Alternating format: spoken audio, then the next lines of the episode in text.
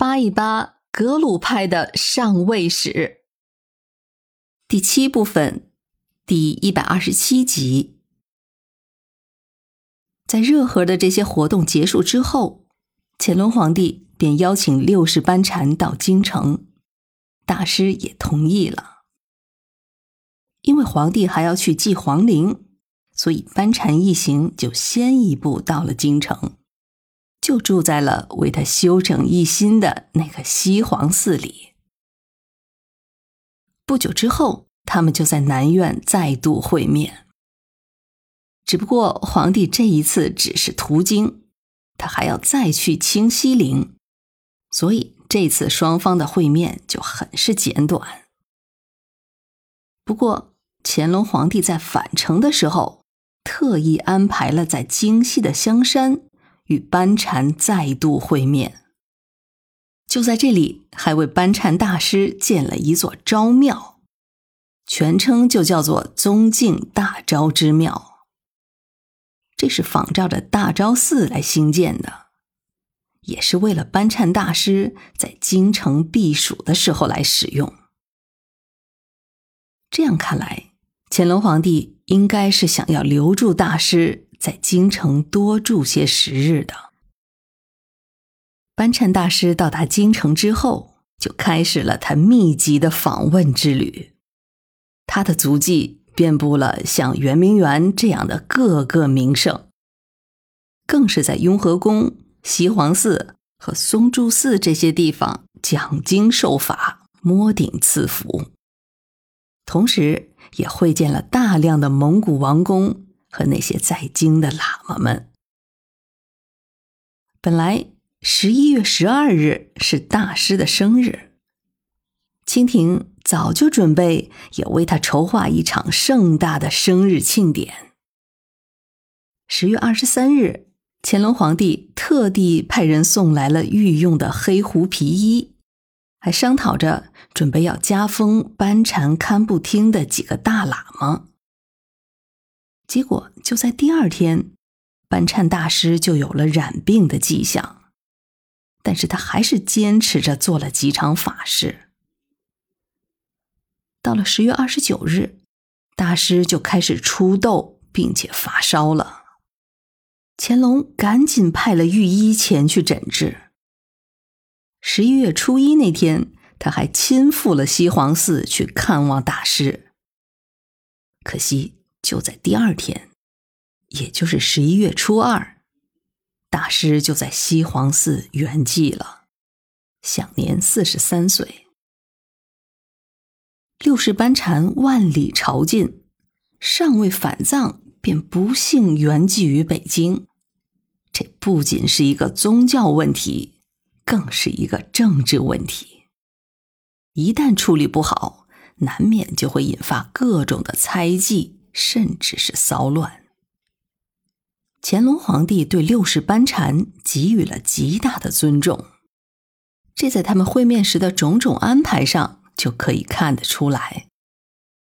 另外，根据记载，就在大师过世的第二天凌晨，乾隆率领重臣前来皇寺吊唁的时候，他非常悲伤的说了一句：“我的喇嘛。”然后。竟然就昏倒了过去。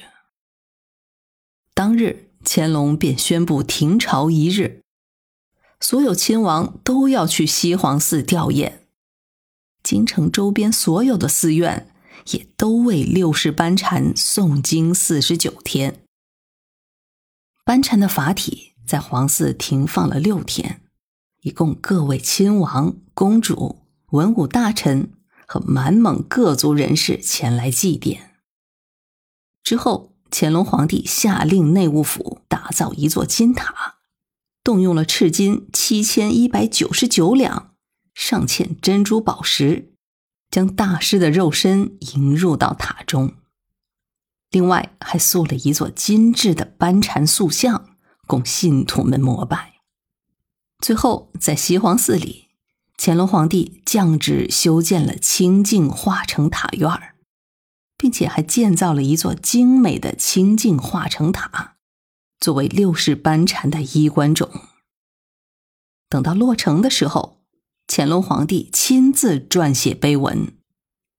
直到今天，这座塔和碑依然安放在西黄寺里。转过年来的二月，班禅的灵柩被护送着从西黄寺返葬。半年之后，到达了扎什伦布寺，在寺中又重新打造了一座银质灵塔，把从北京带来的这个金塔和六世班禅的法体。一并装在了这个银塔之内。前面说过，在五世达赖之后，历世达赖的灵塔都是金制的，而历世班禅的灵塔则是银制的。厚葬是一方面，而另一方面，为了避免出现不必要的猜忌，乾隆皇帝下令驻藏大臣恒瑞。将六世班禅圆寂的这件事儿迅速的通报给了西藏地方摄政。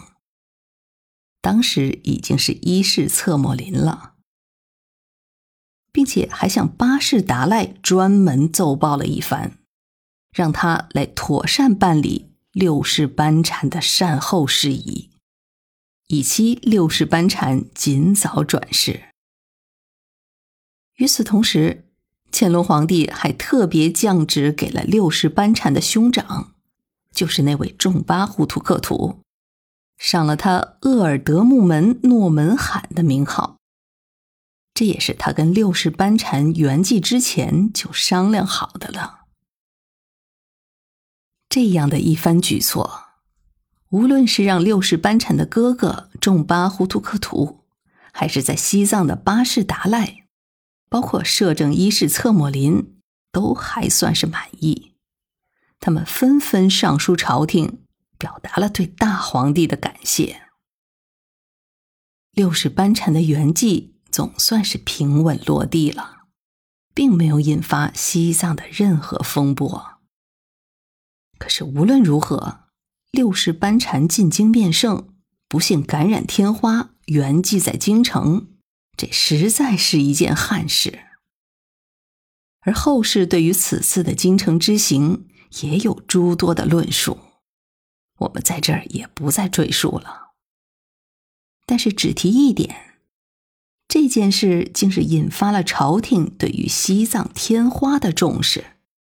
几年之后的驻藏大臣换上了和珅的弟弟，叫做和林，他就大力推广在西藏种豆。以防治天花。到现在，在大昭寺的门前还有一块劝人种豆碑，这就是用来纪念和林在西藏推广种豆的功劳的。